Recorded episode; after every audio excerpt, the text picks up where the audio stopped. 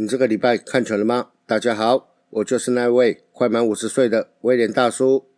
这个礼拜的赛程在台南还有台中打完了之后，五六日要回来新庄进行主场的三连战。那这周的主题日是由布邦人寿赞助的“江江好生活”。在礼拜六的赛前举办用爱心做朋友公益助学金的捐赠仪式。以富邦悍将二零二零年于新庄主场赛事整年总得分三百零三分，提供三百零三名新北弱势学子助学金，总计捐赠两百一十八万一千六百元整。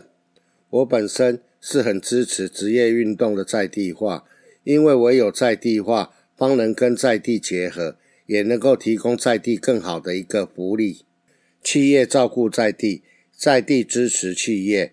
唯有如此，职业运动方能走得长远。谢谢布邦人寿照顾新北市的弱势学子。本周原定的赛程为：礼拜二在台南对战统一师，礼拜四在洲际对决中信兄弟，而礼拜五、礼拜六、礼拜天回到新庄对战魏全龙。但是因为台风的搅局，这个礼拜悍将只打了四场比赛。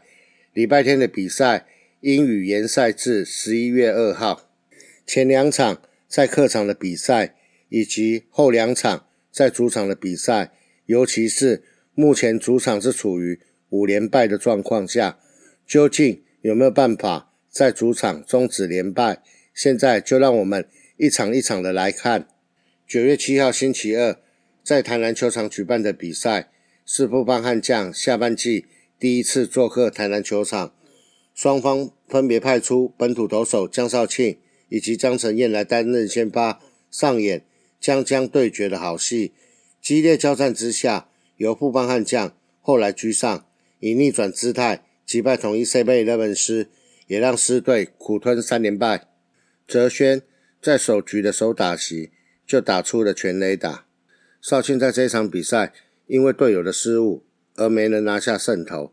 他总计投了八十八颗球，被打了五支安打，其中包括安可的一发全垒打，投出了一次四死球，八次的夺三振。那另外有一次的爆头，失分是四分，但是自责分只有两分。说到让少庆无法拿到胜投的失误，其实胡冠宇是可以避免的。这真的只是一颗二垒上方平凡无奇的高飞球，但冠宇他就是没接到。造成后续掉了两分，冠宇看得出来，心里面在上场的时候还是非常的紧张，他一定要马上解决上场会紧张的问题，不然他待在一军的时间就不长了。我举也是这一场比赛第三局下发生的例子给大家参考。三局下一个打到三垒的强劲滚地球，叶竹轩侧身没接到之后，马上被红肿。换了下去，由杨瑞成上来守备。洪总对于老鸟的失误是马上的把他换下场。而你现在虽然有菜鸟的红利，但是当你哪天菜鸟的红利用完的时候，洪总不是由陈凯伦或者是花钱来守游击，不然他也会拉上二军的庄伟恩来一军试看看。所以我说，胡冠宇，你是不是要马上解决你上场会紧张的这个大问题？这场比赛，另外一位失分的投手为后援的曾俊岳，他主投一局被打了三支安打，投出了一次四坏。那另外有一次的夺三振，那失分是两分，则失是两分。这是曾俊岳在本周他主投的三场比赛里唯一失分的一场比赛。这场比赛的胜利投手为中继的蓝凯青，这也是蓝凯青的中职生涯首胜。记得请学长一人一杯啊！本周的第二场比赛，九月九号在洲际对战中信兄弟，双方派出的先发投手分别为吕彦青以及游廷威。中信杀手游廷威主投五局三 K 无失分，加上队友王正堂打出两分炮，范国成也打出了阳春全垒打。中场悍将就以三比零击败中信兄弟，游廷威拿下本季的第六胜，个人对战中信的第五胜。尤廷威的危机处理越来越好。当有危机时，该投出三振的时候，他投得出三振；该让打者打不好的时候，他能够让打者打不好。唯一要注意的是，他八十球之后的投球内容，往往他的危机都是发生在八十球之后，接连的让打者打出了安打，或者是他自己投出了四坏球保送。如果廷威能够改进他八十球后的投球内容，他是有实力可以来争夺。悍将先发五号投手的位置，这支球队的全垒打火力真的是太少了。平常只有靠高家兄弟还有阿转，期待悍将的其他球员在全垒打的产量上能够多多的支援球队。今年我们输一分的比赛真的是太多了，只要每场多打出一支全垒打，我们下半季的胜场一定可以再增加的。节目进行到这边。让我们休息一下，再来聊本周我认为最精彩的第三场和第四场的比赛赛况。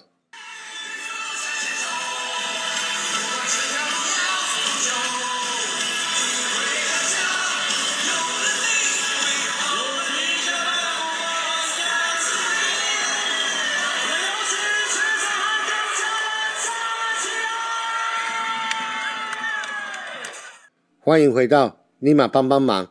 接下来，我们就来聊本周第三场比赛的赛况。本周的第三场比赛，九月十号星期五在新庄，由魏全龙对战布邦悍将。布邦悍将会不会在这一场就中断目前的主场五连败？来，我们来面对他吧。两边都由头号先发应战，魏全龙王王维忠对战布邦我问天罗莉。王维忠和萝莉。都缴出优质先发，不过最后皆无关胜败，两边二比二进入延长赛。十一局上半，打吉威，守备威，生日快乐李凯威。当天的寿星李凯威敲出关键两分打点制胜安，最后魏权以五比二赢球，也是魏权龙本季首度于延长赛拿到胜利。下半季在主场布班悍将已经六连败。先来聊哲轩。泽轩在一局上，因为保送上到了一垒之后，他成功倒向了二垒，再利用左投控管二垒比较不方便的优势，他再倒向了三垒，最后靠着国林的内野滚地球，他回来本垒拿到了本场比赛的第一分。我曾经在前几期的节目内容中提到，小球战术、盗垒成功，还有捕手的主杀，将会是决定。今年的下半季冠军是属于哪一队的？这场比赛有成功的盗垒推进，但是相对的也有失败的小球推进战术。九下双方二比二平手，前两棒的打者都获得了四坏球保送上垒，无人出局，一二垒有人。接下来的打者轮到了戴培峰，戴培峰他短打把球点成了打击区旁边的小飞球，被捕手接杀出局。一人出局，一二垒有人。接下来的打者陈凯伦打出了中间方向的高飞球，遭到中间手的接杀，两人出局。各位听众听到这里，有没有发现一件事情？如果戴培峰的短打能够成功，将垒上一二垒的跑者推进到二三垒，那接下来的凯伦中间方向的高飞球，是不是就变成了高飞牺牲打，就回来得到了制胜的那一份？这个 play。是本场比赛第一个该得分而未得分的 play。来，再来讲本场比赛第二个该得分而未得分的 play，就发生在十局下。十局下，第一个打者高国林，他上来就敲出了三垒安打，站上了三垒。接下来的打者阿转，投手选择故意四坏球保送他，无人出局，一三垒有人。各位听众。你们觉得在这种状况下，悍将就一定能得分吗？觉得一定能得分的，请帮我输入一；觉得不会得分的，请帮我输入二。我来公布一项答案哈。接下来的第一个打者范国成，他打出了投手前的滚地球，被投手接到后传一垒封杀出局，三垒的跑者并没有往前跑。而第二个打者黑豆叶竹轩，他比较可惜。他打出了一个很强劲，沿着三垒边线的滚地球，被东龙飞扑接到之后传一垒封杀出局，三垒的跑者还是不敢往本垒跑。两人出局之后，接下来轮到的打者是高孝仪。高孝仪他打出了游击区的滚地球，被游击手接到之后传二垒，封杀了一垒往二垒跑的跑者，就这样子结束了这一局的攻势。傻眼，傻眼，傻眼！我必须要向各位听众承认，当时在现场的我看到了这个结果，我的心中归然颇火。而十一局上，就在投手李建勋的连续保送以及打击威、守备威、生日快乐李凯威的关键安打下，有位全龙拿下了胜利，而布邦悍将则拿下了主场难堪的六连败。十一局上，当李建勋投出连续两次四坏球保送时，有些邦迷真的是看不下去了。一方面也是因为时间已经到了十一点，他们就先离开了。原本我也是想要先离开，后来想想，我还是留下来陪着球员好了，至少要让球员知道，我们球迷还是没有放弃，还是希望他们能够拿下这一场的胜利。最后。打击威，守备威，生日快乐！李凯威打出了关键的安打之后，我整个人瘫坐在椅子上，想哭，但是眼泪流不下来。六连败怎么可能？在主场也调整好心情，迎接本周的第四战。九一一星期六在新庄，魏全龙对阵布邦悍将。在赛前逛了一下中职的官网，发现明天星期天。双方的先发投手分别为林子玉和优马，我心里就想，完了，今天可能是洛西五夺套餐要吃到饱了。本场比赛，魏全龙派出龙之子徐若曦，布邦悍将派出小飞刀陈宏文，两人都投出精彩的内容，不过皆与胜负无关。关键在于悍将高国辉，高国辉先知八局下开轰阳春全垒打。更在九局下关键时刻又急出再见二雷安打，一棒两分逆转战局，带领布邦悍将五比四气走魏全龙。除了终止对战魏全龙的三连败外，更终止了布邦悍将主场的六连败。我们直接来看八局下第一个上来的打者高国辉，在这一个打席之前，已经连续五场比赛连续二十一个打席没有安打。他相中五夺应该是一个滑球。大棒一挥，这一球一挥出去，仰角又高又远，一看就知道标准的国徽式的全垒打，一棒一分。目前比数来到了三比四，魏全龙还领先着布邦悍将一分。来到了九下，九下的前两个打者都出局后，轮到阿转。阿转和林毅打缠斗之后，打出中间方向的滚地安打，上到了一垒。阿转由黑豆来带跑。接下来轮到的打者为高孝仪，高孝仪连续四个坏球被林毅达保送了上了一垒，目前两人出局，一二垒有人。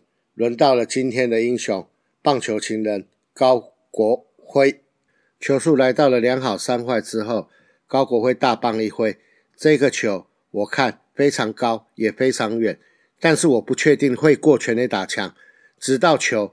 打到全垒打墙弹下来了之后，我才确定了它是一个安打。这个时候，我注意到垒上的跑者高孝仪已经快跑到三垒了。等到球回传回来的时候，孝仪他已经跑进了本垒，得到了超前分。我们赢了，我们赢了，我们终于赢了。这个时候，我的眼泪不争气的流了下来。我偷偷的看到我父亲的帮米有好几位，不管男的女的。他们也都流下了眼泪。我们真的很渴望这一场胜利。可能你们会觉得很奇怪，这只是一场例行赛的胜利，为什么悍将的球员、悍将的球迷，甚至是前锋，都好像拿到了台湾大赛的冠军一样？我个人的感觉是，因为要在主场连续六场都输，这成就真的是不简单。再加上今天的制胜英雄是高国辉。他已经二十一个打席没有打出安打，他的打击状况对富邦悍将的打线来说真的是非常重要，甚至可以说是悍将打线的指标。所以我想大家这么激动的原因应该是在这边。接下来我们来看一下富邦悍将本周人员一二军的调动。本周一二军人员的调动就只有花钱下、湖地上。但是另外一个值得注意的地方是，在复赛后，在二军打得非常不错的戴云珍，他获得了球团的重新注册。这代表着在一军可能有伤的林哲轩和高国林，如果需要下到二军去做调养时，应该升上来的人会是戴云珍。当然，我们也都不希望哲轩和国林因为伤势的关系，必须下到二军去做休养。但是如果真的要下到二军去做休养，我们也是有云针可以马上上来一军增加外野的战力。在阿德因伤必须下二军去做休养的时候，教练团给肖一鸣机会去扛一军主战捕手，这个一调度真的是非常的大胆。幸好肖一鸣本身也非常的争气，没有让教练团失望。虽然还有些接补上的小瑕疵。和投手的沟通上也有些小问题，但是目前以肖一鸣再搭配戴培峰，也可以把整场比赛吃完的状况下，我相信对于肖一鸣以及戴培峰，在今年下半季一定会有更大的一个成长。球团在本周日已正式对外公布，与本年季中选秀选进的八名球员完成签约，另外也签了四名的自主培训选手。从年初的把二军训练基地从燕巢移到了嘉义市，到陆陆续续的补进了这些好手，我相信我们二军的体质一定会慢慢的改善，敬请大家拭目以待。以上就是本集的节目内容，希望你们会喜欢。我们下周见，拜拜。